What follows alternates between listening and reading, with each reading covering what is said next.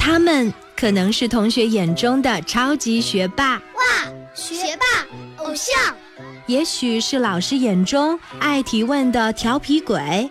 有时候老师都被问烦了，然后会说：“你还是上网去查吧。”更说不定是家长眼中爱捣蛋的破坏王。家里很多东西都被我拆散了，我就是很想研究一下是什么原理。但是他们都有一个共同的特征。那就是爱读书。前不久，我跟着爸爸妈妈去参观了上海书展，他们就像是小小百科全书，充满智慧和自信，希望最终赢得比赛，为我们学校争光。FM 九二点一，泰州交通广播，谁是百科王？让我们一起见证他们之间的巅峰对决。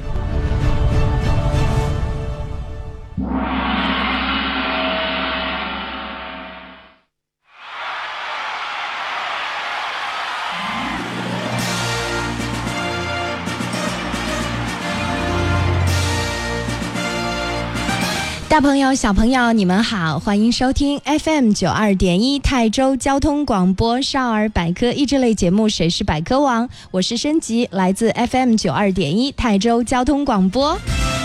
我们节目的直播 QQ 群群号是幺二七九八八五三八，欢迎我们的大小听众加入我们《谁是百科王》节目的 QQ 群，进行直播的同步答题。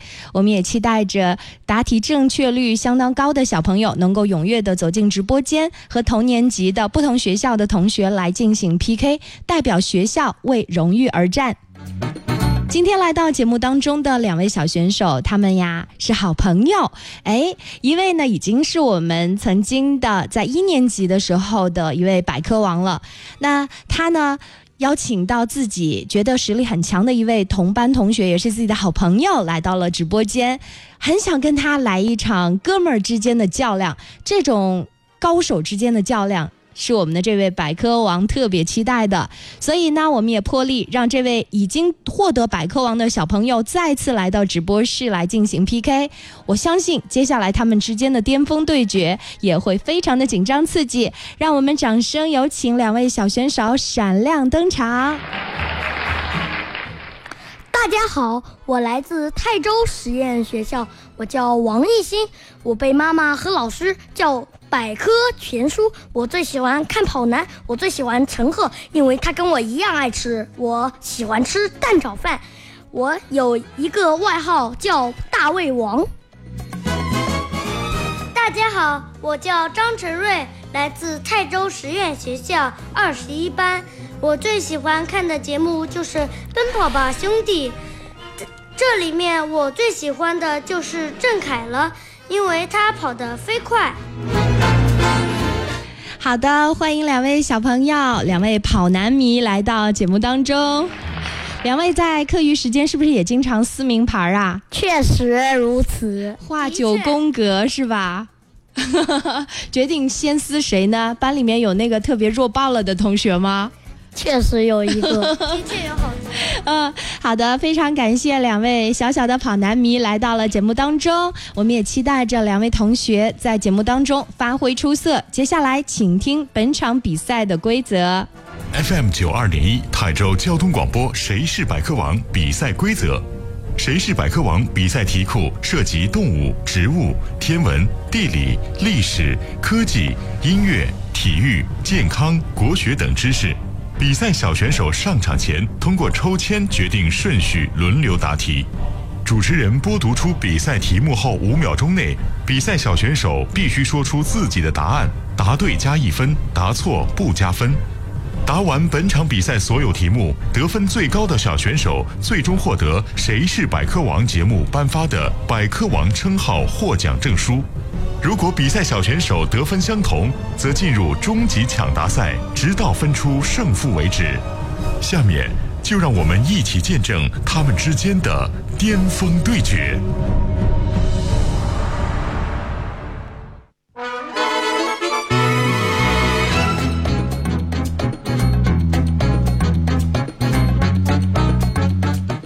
好的。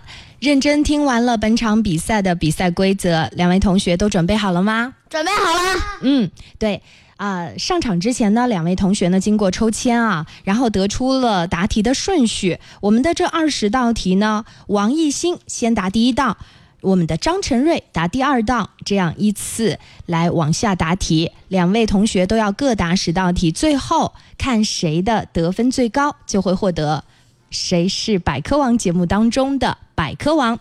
好啦，接下来比赛就要正式开始了，两位同学请认真听题。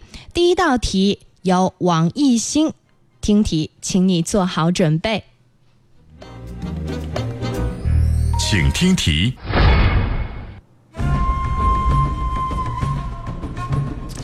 泰州电视塔位于泰州市区哪条路？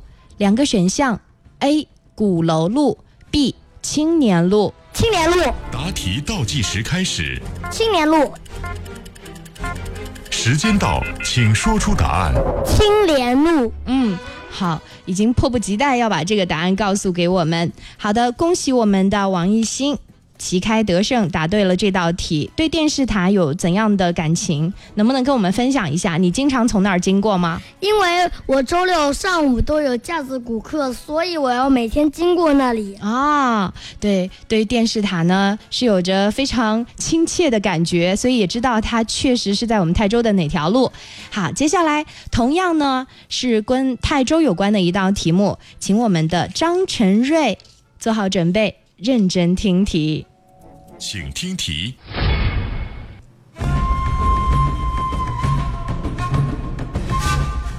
泰州长江大桥位于泰州市哪个区？两个选项：A. 高港区，B. 江堰区。答题倒计时开始，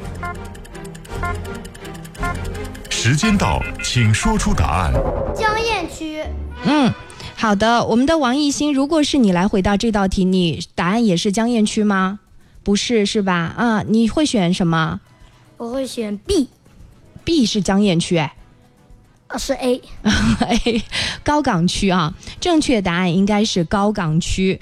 我们的张晨瑞以后呢，要经过泰州大桥的时候啊，可以发现他在我们泰州海陵区的高港区，对高港区，就是南边的方向。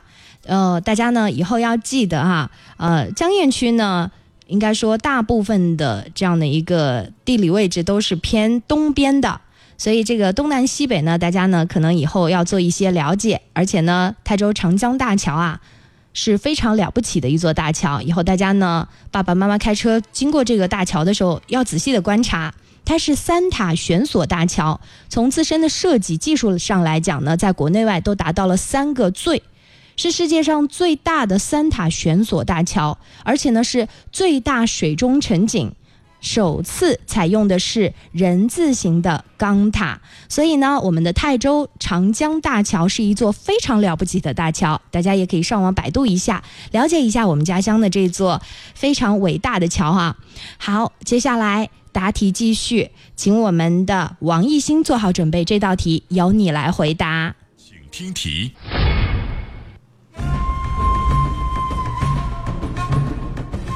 泰州大剧院可以满足多少人同时使用？两个选项：A. 一千两百人，B. 两千五百人。答题倒计时开始，时间到，请说出答案。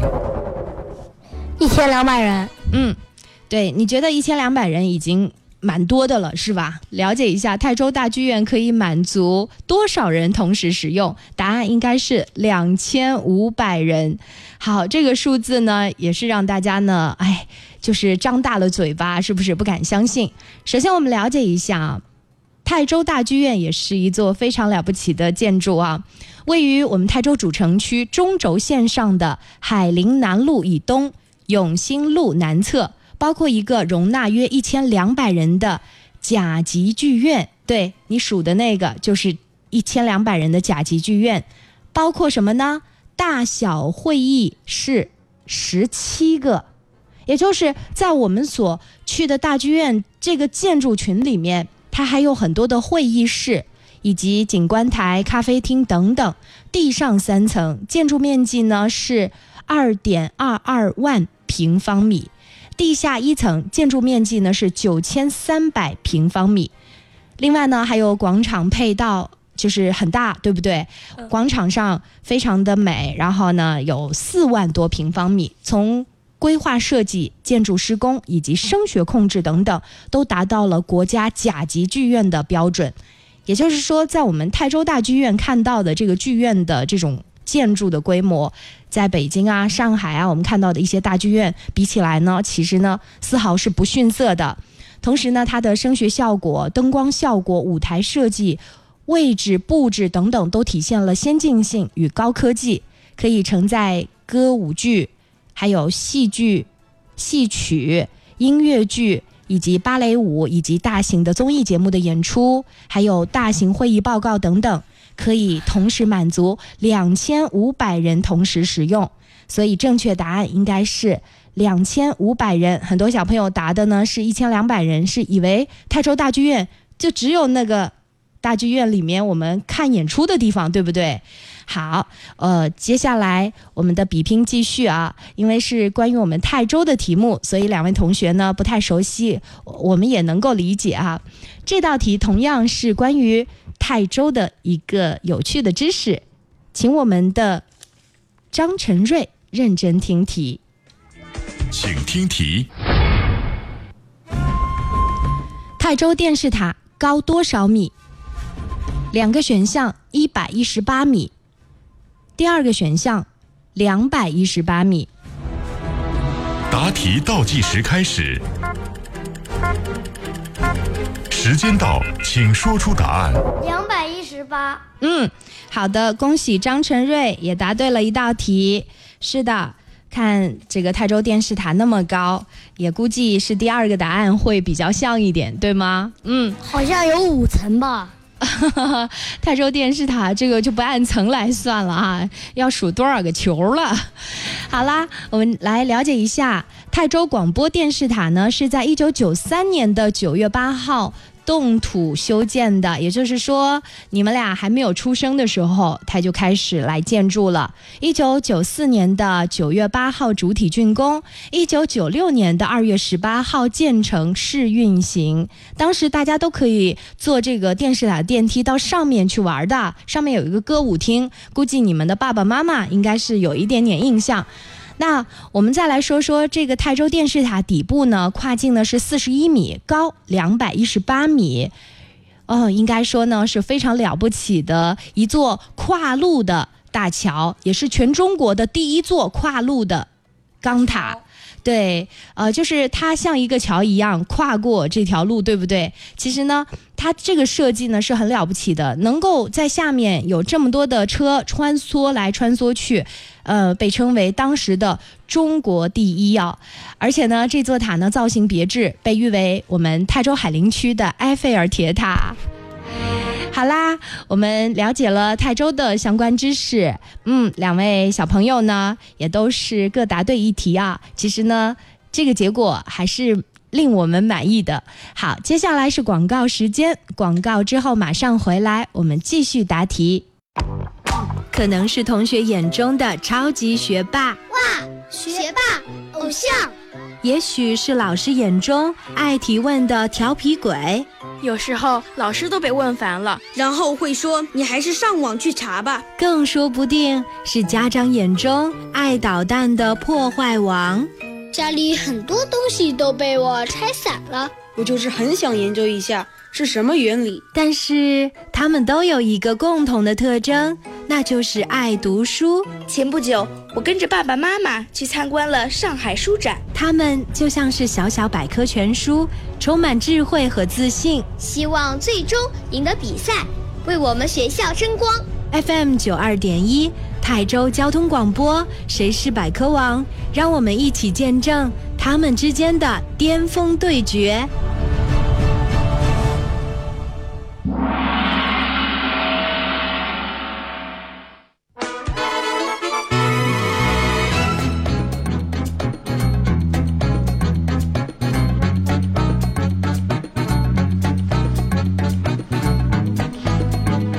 好的，欢迎两位小朋友。广告之后继续回来 PK 我们的百科王。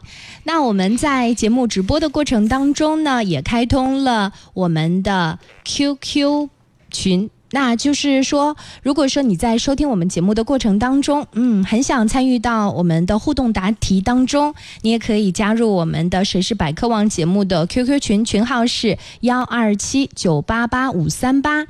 加入到 QQ 群之后呢，和我们一起来答题，看看是你的正确率高，还是我们直播室的两位小选手的正确率高？应该说呢，对于直播室的小选手。也是相当有压力的啊，因为很多小朋友呢在家里面答题的时候状态会更放松一些，答出自己的更高的水平。那来到直播室的两位小选手呢，可能稍微相对有点紧张。他们呢有一些题目呢，不管是连蒙带猜啊，还是胸有成竹，总之呢还是稍微有些紧张的。我们在接下来答题继续，请两位同学做好准备。王艺兴，还有我们的张晨瑞。接下来答题继续，请你们做好准备。王艺兴，请听题。请听题。火灾发生的时候，因为电梯速度比较快，所以小朋友可以乘坐电梯快速离开。这是对的吗？错。答题倒计时开始。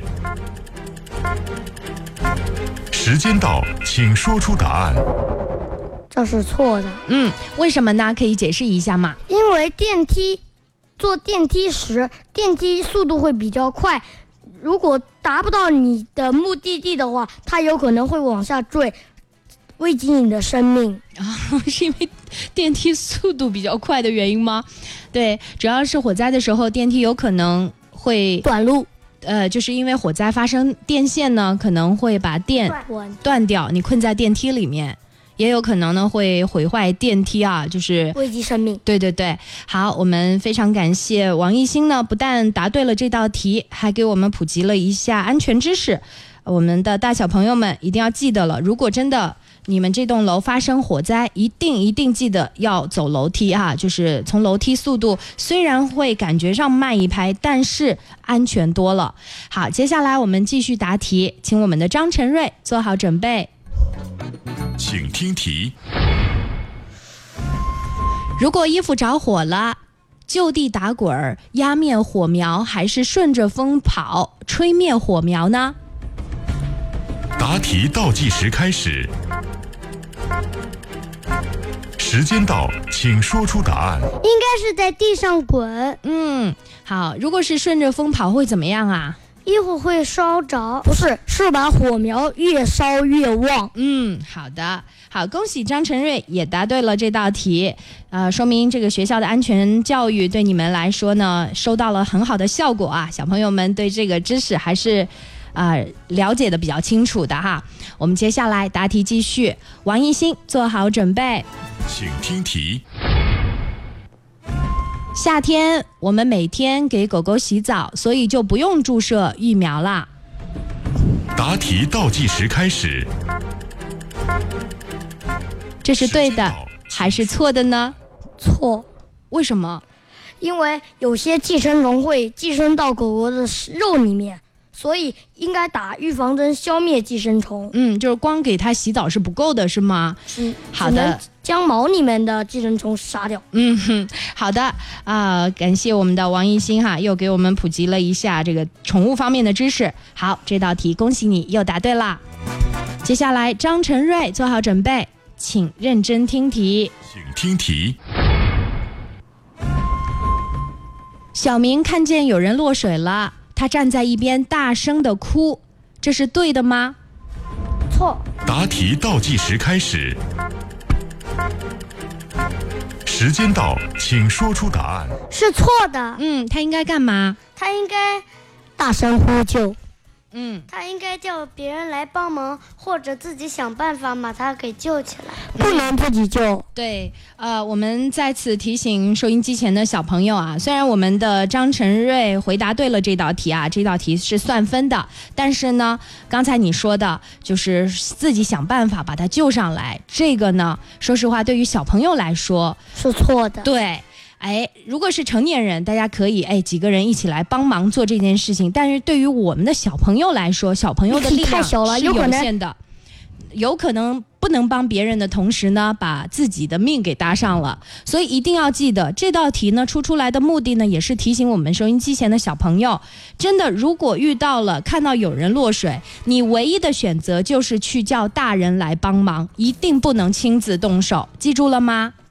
记住了，嗯，好的，呃，恭喜两位同学哈，在上半场的比拼当中呢，是获得了同样的分数。对对对，都各答对了三题啊、了对，后面还有十二道题等着你们哦。所以在广告之后，我们稍后回来会有更多更多的题目等着你们，有信心吗？有，好的，广告之后我们再回来吧。待会儿呢，还会我们的百科小主播们给我们带来精彩的百科知识。广告之后马上回来。大家好，我是吴忠义，来自泰州实验学校二十三班。云不会掉下来，云是水蒸气上升到高空遇冷后凝结的小雾滴，小雾滴聚集在一起，浮在空中就成了云。云总是被上升的热空气和水蒸气拖着，它很轻，掉不下来。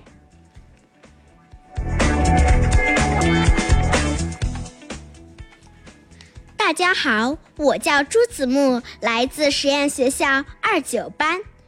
地球气候变暖的危害，人们不注意保护环境，地球已有变暖的现象。如果持续变暖下去，北极和南极的冰川融化，海面水温上升，沿海的一些城市就有被淹没的危险。大家好，我是朱运彤，来自泰州实验学校二十三班。天然水獭，这树上面细，下面圆，叶子长在最上面，像一个大酒瓶，割开一个口子，还会流出甘甜的水来。它叫巨瓶树，生长在澳大利亚的草原上。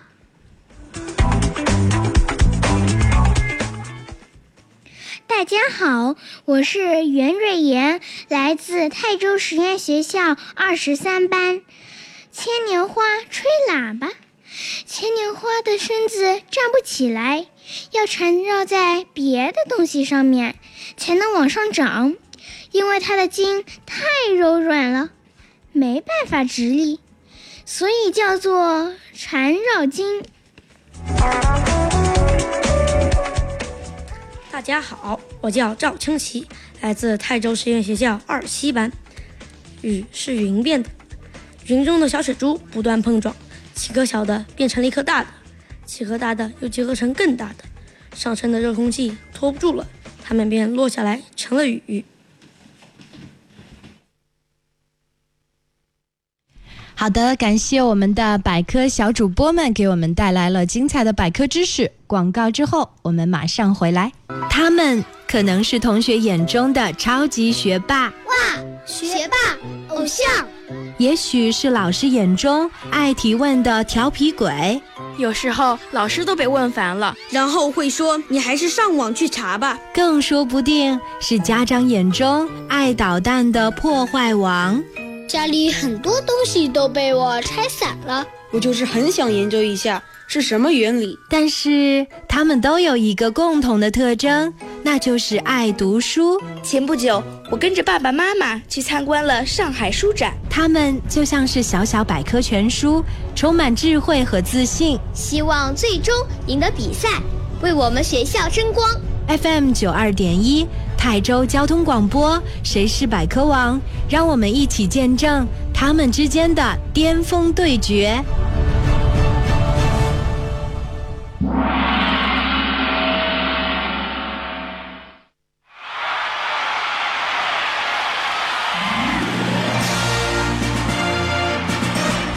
大朋友、小朋友，欢迎你们回来，继续收听 FM 九二点一泰州交通广播少儿百科益智类节目《谁是百科王》，我是申吉，来自 FM 九二点一泰州交通广播。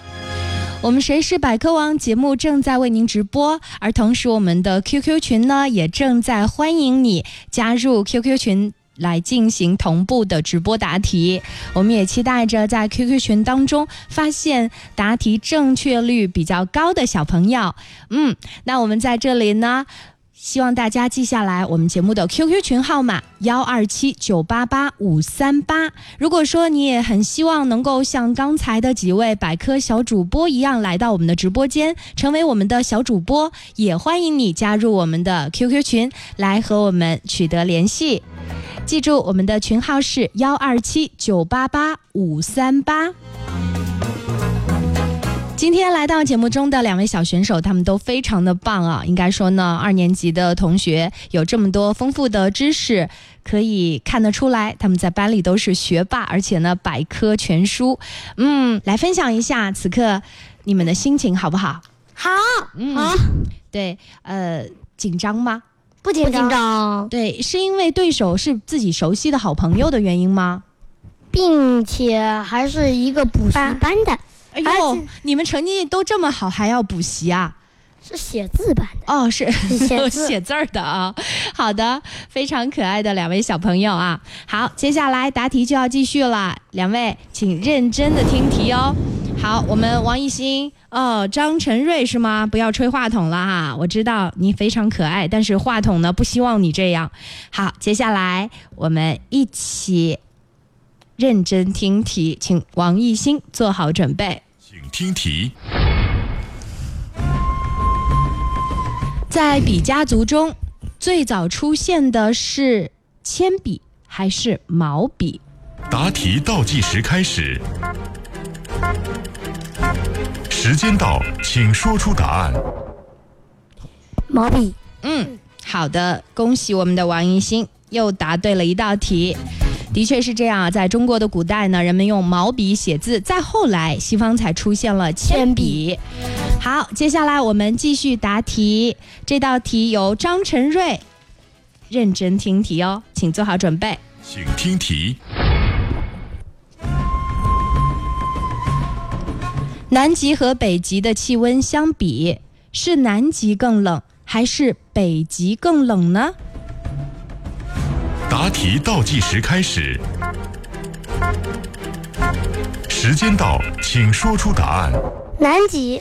嗯，好的。正确答案应该是北极。王一新，你这次猜错了，不要添乱哦。正确答案呢，确实就是南极更冷。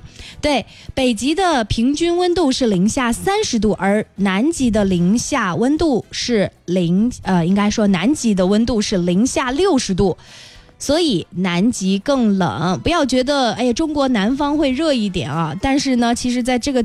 整个地球的大环境来说，我们要记住的是南极更冷，它才是正确答案。恭喜我们的张晨瑞回答对了，又打平了。嗯，王一信，你刚才感到庆幸，幸好这道题不是你抽到了，如果是你，你可能就错失这一道题的分数了。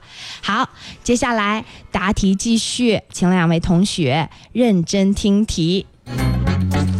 王一兴，这道题由你来回答，请听题。孔雀开屏很美丽，能够开屏的孔雀是雌孔雀还是雄孔雀？答题倒计时开始，时间到，请说出答案。雄孔雀。嗯，好的，恭喜王艺兴回答正确。是的，都说女孩子爱漂亮，但是孔雀呢刚好相反，它呢是因为男生比较爱美，是吗？不是因为是男的喜看上喜欢的女生，所以就会开屏显要显耀自己的美丽啊，让自己引人注目一点。然后那个美丽的孔雀，呃，雌孔雀才会注意到它，是吧？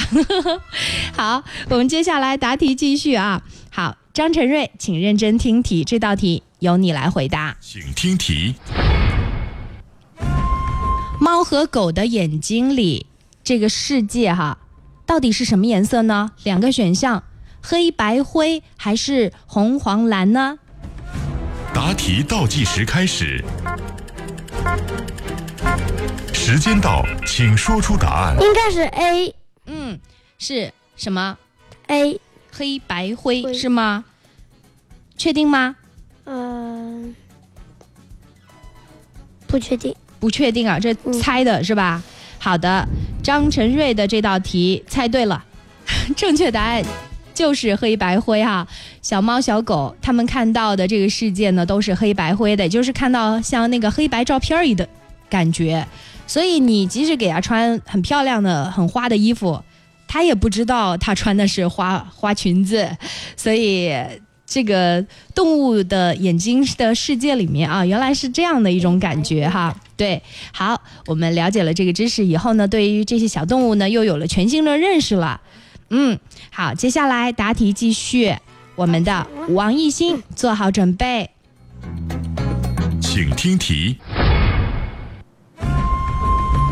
老鼠的尾巴和猫的胡须有一个共同的作用，两个选项到底是什么作用呢？A. 站一站品尝食品的味道；B. 测量洞的宽度。答题倒计时开始。时间到，请说出答案。测量洞的宽度，嗯，好的，恭喜我们的王一新哈，答又答对一道题了。嗯、确定的。对，呃，学霸哈，厉害。好，接下来张晨瑞，做好准备，你们现在分数咬得非常紧啊。请听题。大象的体型非常庞大，它是一种什么动物呢？两个选项：A. 食草动物；B. 食肉动物。答题倒计时开始。时间到，请说出答案。食肉嗯，你觉得大象是吃肉的是吗？应该是食草，嗯，王一新有不同的选择。因为大象也吃胡萝卜，胡萝卜是素的，青草也是素类的。哦，对，呃，这个张晨瑞以后去动物园可以有一个项目叫喂大象，就是我们会给他成都动物园喂过的。啊，是喂过的是吗？好的，张晨瑞以后就会发现啊，大象虽然那么庞大、那么胖，感觉它一定吃很多，但是它吃的还真的就是，呃，这个素的哈，就是草啊、胡萝卜啊、苹果啊、香蕉啊这些。知道了吗？好，呃，这是我们了解到的大象哈，体型这么大，但是它吃的是草啊、或者是其他素的东西啊。好，这道题呢，很可惜张晨瑞没有答对。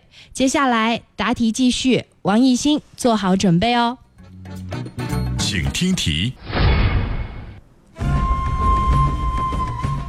棉被晒过之后会变轻吗？两个选项，会变轻，还有一个就是会变重。答题倒计时开始。时间到，请说出答案。会变重，好的，棉被晒过之后会变重，你的理由是什么？因为棉被会有的会被晒黑或焦，所以焦和黑的压力比较重，所以棉被晒过了比较重。嗯，你是晒焦了以后就会变重是吗？嗯，好，正确答案应该是变轻啊。所以我们的王艺兴，你没有回答对这道题，很可惜哦。又打平了，还是打平了。呃，好的啊，哎。呃，王艺兴，我要告诉你为什么会变轻哦。晒过以后呢，这个棉被当中的水蒸气，就是平时我们盖棉被会流汗，有时候这个水蒸气会对对蒸发以后呢，棉被就会变轻了。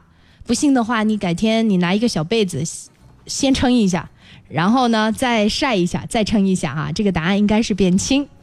好的，真的是非常的厉害哦，两位同学啊，这个比分呢咬得很紧哎。好，嗯，接下来答题继续。张晨瑞，你如果说回答对了这道题，才能算是打平，因为他是先答题的那位，记住了吗？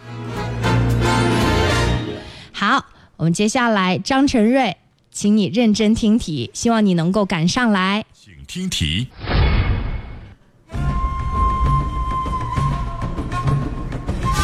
我们吃的胡萝卜属于植物的哪个部分？A. 果实，B.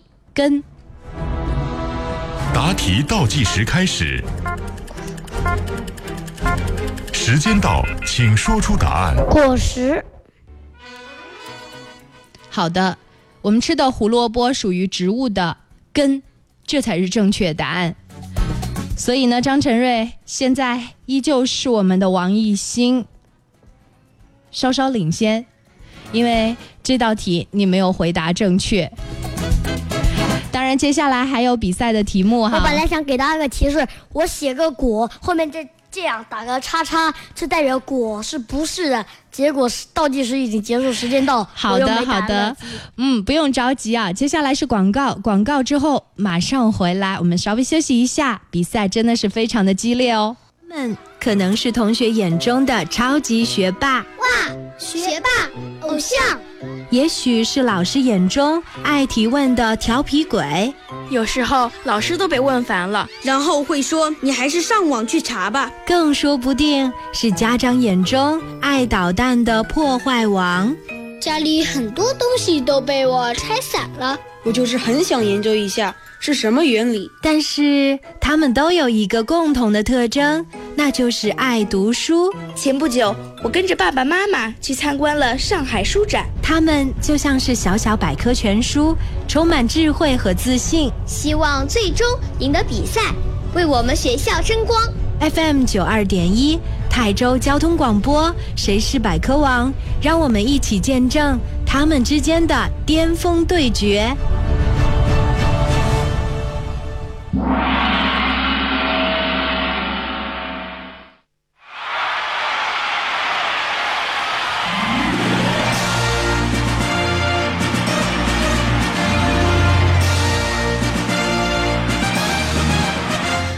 朋友、小朋友们继续回来收听 FM 九二点一台州交通广播少儿百科益智类节目《谁是百科王》，我是申吉，来自台州交通广播。我们节目的互动 QQ 群上已经有很多很多的小听众加入了，大家呢在互动答题的同时呢，也都说两位同学的实力还是蛮棒的啊。我们的互动的 QQ 群群号是幺二七九八八五三八，希望大家呢能够和我们的小选手一起同步答题。接下来比拼继续，现在呢我们的王艺兴呢稍稍领先啊，领先一分儿。不过呢，两位同学都是非常非常的棒啊！张晨瑞和王艺兴呢，作为二年级小朋友，能够懂这么多的知识啊，方方面面都涉及的知识呢，我觉得是很了不起的。今天在直播室当中，他们的这个比分呢，也是咬得相当紧，可以看得出来两个人的实力相当。到底谁能够成为今天的百科王呢？让我们拭目以待哦。答题继续，接下来依旧请王艺兴做好准备。请听题。我们习惯对出门在外的人说这么一句祝福话，叫“一路顺风”。而飞机起飞的时候是顺着风还是逆着风呢？答题倒计时开始，时间到，请说出答案。逆逆着风，嗯，逆逆着风啊，逆风是吗？好的，这个对飞机。是不是非常的了解，或者有飞机模型啊？爱看飞机方面的书是吧？啊，果然王艺兴呢是小小的百科全书啊，是非常厉害。确实，正确答案呢就是逆风啊！不要觉得飞机起飞的时候顺着风才好，顺着风呢飞机呢就会出危险啦。好，我们接下来答题继续，请我们的张晨瑞认真听题哦。请听题。一天内最高的气温，一般来说出现在一天当中的几点钟？两个选项：中午的十二点左右，还是下午的两点左右？答题倒计时开始，时间到，请说出答案。中午，嗯，你认为是中午的十二点，最高气温一般会出现在中午，是吗？好的，根据气象的统计结果告诉我们，每天呢。气温最高的，一般来说出现在下午的两点，所以很可惜啊，张晨瑞这道题没有答对呀。好的，接下来答题继续，这道题由我们的王艺兴做好准备，请听题。成语“完璧归赵”讲的是谁的故事呢？两个选项。A. 廉颇 B. 蔺相如。答题倒计时开始，时间到，请说出答案。蔺相如。嗯，好的，恭喜王艺兴。嗯，答对了这道题，也就是说，本场比赛所有的题目都已经答完。好，我们来跟大家分享一下这个成语故事“完璧归赵”。完就是完整无缺的意思。璧呢是古代的一种扁圆形的、中间有孔的玉器。大家呢，嗯，在看电视剧的时候也经常会看到啊，就是有这个道具出现，就是因为古代的一些战争，有时候呢就因为这个呃和氏璧哈发生的。我们来说说这个和氏璧哈，就是指的是蔺相如当时呢将和氏璧完好的从秦国送回到赵国邯郸。后来呢，就是把这个成语引申之后啊，就比喻成把这个东西完好无损的归还给本人，也就是物品的主人。所以呢，完璧归赵，其实呢讲的就是蔺相如的故事。恭喜我们的王一星答对了这道题。接下来，张晨瑞，请认真听题，请听题。成语“按图索骥”讲的是谁的故事呢？两个选项：A. 伯乐的儿子，B. 刘备的儿子。答题倒计时开始，